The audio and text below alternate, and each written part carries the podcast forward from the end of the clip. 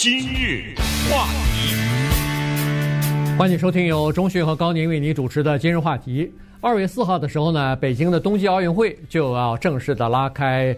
呃，序幕了哈，比赛就要开始了。那本台呢，在二月四号开始呢，也会做一系列的特别的报道哈，冬季奥运会的特别报道。早晨九点钟、中午十二点和下午的五点二十吧，我们有三次啊，就是有关于运动会的一些比赛的最新的消息啊、最新的成绩啊，呃，再加上一些。背后的一些花絮的东西啊，呃，所以欢迎欢迎大家及时的来收听。那说到这个冬季奥运会呢，现在实际上面临最大的问题，当然就是这个疫情了。然后再加上呃，这个各个国家的代表队啊，现在都是全力以赴的，除了训练之外，要他们的队员呃要和外界隔离，不要染上这个新冠病毒啊，因为。呃，你上飞机去北京之前要提供两次这个检测报告，检测都是要呈阴性，然后到了北京之后就直接的进入到。呃，经过检查之后啊，他去了北京以后，他还要再给你做一次检测，然后还是阴性的话，就直接进到那个呃隔离的这个选手区域了哈，然后就和外界基本上就隔离开来了。他是用自己的交通系统，他是用自己的这个食堂和这个宿宿舍的系统，然后直接去比赛比赛场地和训练场地。所以这个情况呢，各国现在都有注都在开始呃关注这个事儿，因为。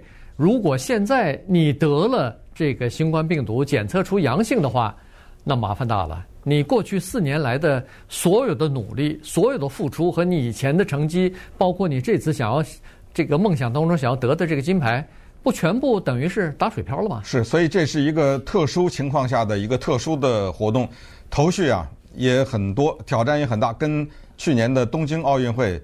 有的一拼哈，东京奥运会呢可以说是战战兢兢的挺过来了。对，我们现在根本不敢回头看，万一那变成一个大型的传染源或者怎么样，那北京奥运就没了嘛，对不对？其实从一开始，很多的国家都在争取举办。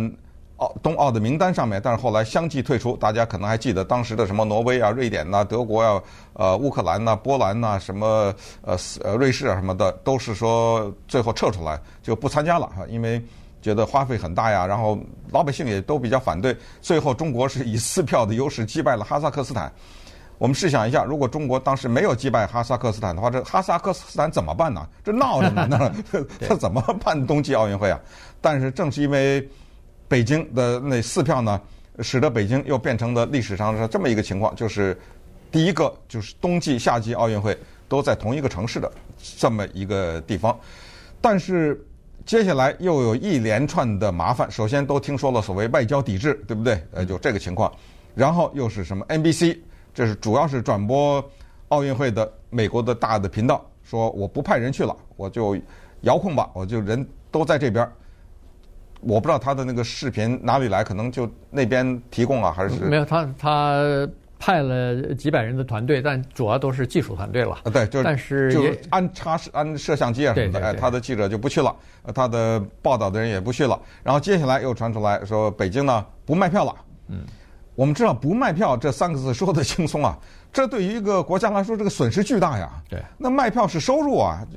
刚才说的什么波兰、乌克兰、瑞典什么这些地方不办奥运会，就是因为花费太大。其实日本东京奥运那损失大了，对对不对？它因为也是不卖票嘛，所以这又是不卖票。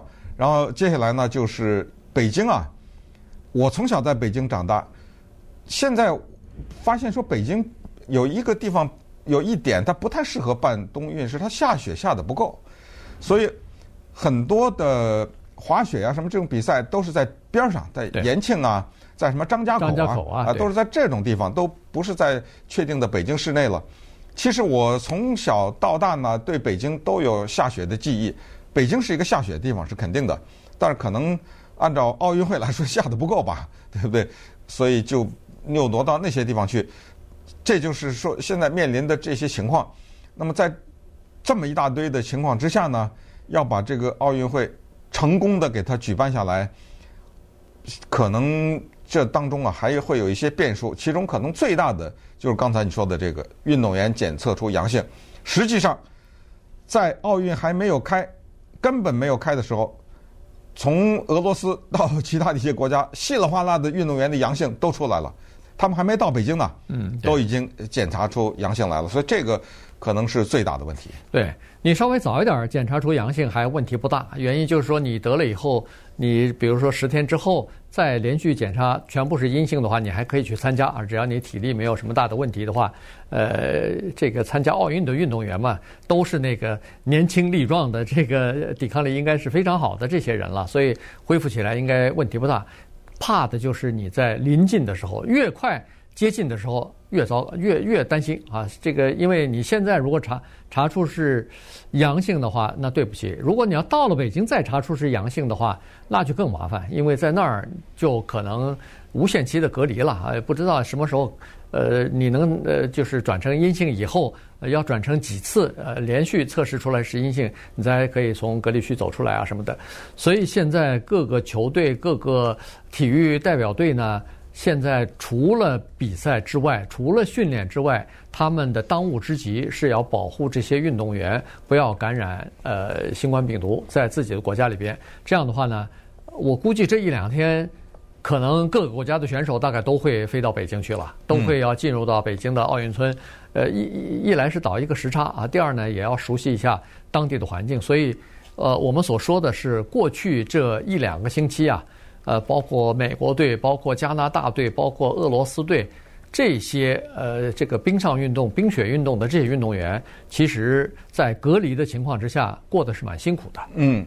有一个成语叫“如履薄冰”啊，我觉得用在这儿挺合适的，因为，呃，尽管真正他们运动员比赛那个冰并不是薄冰啊，或者薄冰，但是呢，整个的心态是这样的。美国的名将陈威 Nathan 陈呐，这是花样滑冰的名将，那个各种比赛的冠军呢，奥林匹克他也拿过铜牌，那一次他不小心摔倒了，否则我觉得金牌就是他啊。呃，他是一个技术非常全面的人，人们注意到他现在训练的时候。都戴着口罩。对，我们知道训练的时候那气喘吁吁啊，对不对？戴着口罩多难受啊！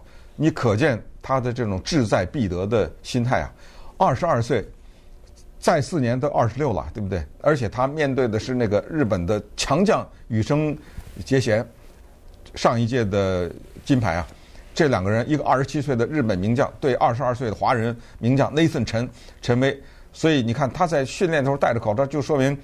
他拼了，他绝对不能有阳性啊！你知道吗？这这个叫什么？刚才你说什么？养兵千日，对不对？对啊。养兵一时，这一阳性怎么办？所以这次其实人们非常看好他。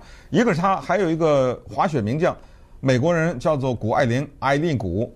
这人你知道吗？她很有意思。这小女孩，她生在旧金山，她爸爸是洋人，妈妈是北京人。她爸爸是哈佛的，她妈妈是斯坦福的。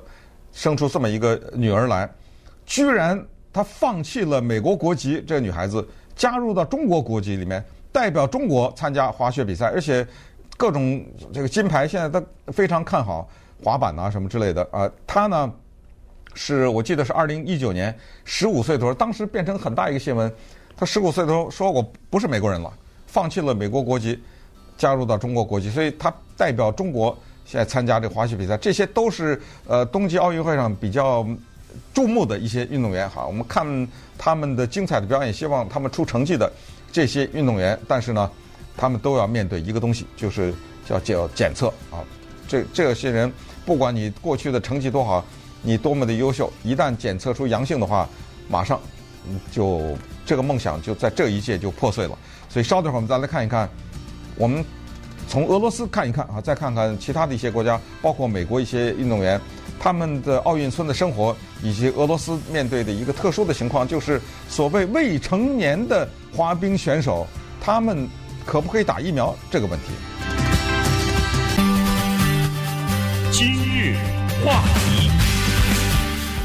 欢迎继续收听由中讯和高宁为您主持的今日话题。这段时间跟大家讲的呢是北京的冬季奥运会啊，这个二月四号就这个星期五啊就要正式开始比赛了。那么在这个开始比赛之前的三个星期啊，有很多国家的运动队的这个选手啊都已经基本上不是做常规的训练了。他们比如说有的冰球队啊什么的都已经不做集体的这个训练了哈，都是各自在自己的家里边通过视频和呃这个。他们的教练一起来开战术会议，然后各自训练。原因是在一起训练，增加人跟人的接触，可能就会感染。如果一两个人感染的话，整个队有可能都会被感染到，那就全报销了哈。就这个风险太大，没有办法呃承受。你看加拿大有一个叫男子冰壶队哈，这个我不知道我们的听众朋友和观众啊。呃，看过冰壶比赛没有？扫地嘛，哎，那个拿着大扫把，哗哗哗的在扫，嗯、然后那个冰壶就有点像，真是像，呃，一把古代的那个壶一样 哈，在冰上呜呜的推出去，呃，感觉上它不像一个运动哈，但是太太古老了，所以呢，它算是冬季奥运会的一个呃这么一个运动哈。他们你看，八个男子选手现在都住在温哥华租的房子里头，基本上已经。很少训练了，在训练的时候也是附近的这个冰场啊，是夜深人静没有人的时候，专门给他们开放，嗯，他们去到那儿去训练。否则白天有其他的这个人在溜冰啊，或者做其他的比呃训练的时候，他们根本不去啊。所以呢，就基本上隔离在自己租的房间里边，避免和外人进行接触了。对，嗯，刚才说到俄罗斯，它也是这么一个情况哈。俄罗斯这个国家有意思，它的人民呢，显然是对政府不信任，而且不信任的程度超过美国人对政府的不信任。因为看到的报道是，俄罗斯的老百姓只有差不多不到百分之五十的人打了疫苗。可是你知道吗？这个国家他自己研发出来的疫苗五个，他有五个自己研发出来疫苗，老百姓都不打。那反映到这些运动员身上呢？我们看到的报道是，俄罗斯的运动员。场上场下都不戴口罩，呃，根本就无视疫情的存在。现在还没出发呢，已经五个感染阳性了，嗯，都在那儿隔离呢。而且俄罗斯呢，这一次跟那个打网球的乔科维奇一样，提出了一个条件是说，我们这儿啊，女子花样滑冰有几个优秀选手，说实话，那几个都是冲着金牌银牌去的了。对，十五岁、十七岁，他说啊，未成年，我们有叫特许。第一，我告诉你，这三个还是四个啊？这女孩子没有打疫苗，我跟你说实话，没打，因为我拿不出疫苗证明。二，不打疫苗，因为人家没有到合法的年龄。尽管我们俄罗斯的五个疫苗当中，有好几个可能闹跑五个都可以，还是怎么样，可以给这种什么十二岁以上的打，但是我们俄罗斯选择不给他们打。现在，哦，他除了说不打疫苗之外，说。北京不能给他十四天还是二十一天啊，隔离。嗯，所以我来了我就得参加比赛。也就是说，有这么几个没有打疫苗的人，直接就参加比赛啊。不过，真正的全世界来到北京呢，参加比赛的运动员是百分之八十打了疫苗的。我不知道北京这次要不要求百分之百啊？可能可能超过百分之八十，我都感觉啊。对，反正就是说，但是俄罗斯呢就是这样，就是我这么有几个运动员，我就不打啊。就这么一个。对他，他所谓没打呢，北京好像也要考虑给他们这个豁免。原因是这样子的：北京的这个呃主办单位呢，他们是说你可以打，像乔克维奇这种是不同的哈，就是说你可以打，你不打是一回事。但是呢，在有一些国家，包括俄罗斯和其他的一些国家呢，他没有让十二岁到十七岁的孩子，就未成年的孩子，普遍去打疫苗的这个条件。呃，俄罗斯方面呢是说，他们第一个可以让十二岁到十七岁的孩子打疫苗的这个疫苗啊，是去年的十一月份才通过国家的批准。嗯、所以呢，呃，现在要批量生产，要全面的给这些人打呢，是在今年的二月份。那好了，俄罗斯的说到二月份，我现在不到二月份，我的这些人就要离开莫莫斯科了，我要去，我要去中中国，要去北京的奥运村了，他没法轮到。在在这种情况之下呢，北京是可以通融的啊，也就是说，如果你来了以后确实检查出来没有是阳性的话，是可以进到这个选手村里边去的。所以你看这个情况就是就是不一样。但是如果你一旦检测出来成阳性的话，那对不起，马上隔离区去了，在隔离区至少二十一天，我估计大概呃检测出来成阴性才能让你离开了。对。说到俄罗斯，还有一个好玩的事儿，我觉得这个我不知道他这是骗谁呢哈。就是说，我们知道俄罗斯之前不是因为用过毒品嘛，不是毒品，是用药物嘛，对不对？嗯，是禁止他们参加奥运会的。所以这一届的冬奥和东京的夏季奥运会一样，俄罗斯的代表团叫 ROC，嗯，对啊，ROC 呢，就是你既不能唱俄罗斯的国歌，也不能升国旗，反正还有一些相对的规定吧，对不对？没有国名，没有啊，也没有国名。这个这是什么意思？禁赛就是禁赛嘛，哦，换个名字就可以来啊，对不对？他不是这不这意思吗？但是他他是惩罚这个政府嘛，他因为说是俄罗斯的这个政府是系统性的鼓励选手服用呃禁禁药嘛，但是你不能呃这个惩罚运动员啊，你惩罚了运动员以后，这些人你比如说惩惩罚两年三年禁赛不能参加的话，那他有可能这一辈子这个就就过去了，他的黄金年代就过去了哈，所以呢。这个俄罗斯奥运代表团还是和去年的呃东京奥运会一样，还基本上也是呃不代表这个说是说不代表自己的国家，他们是自己组队来的，但实际上大家都知道他们来自于俄罗斯。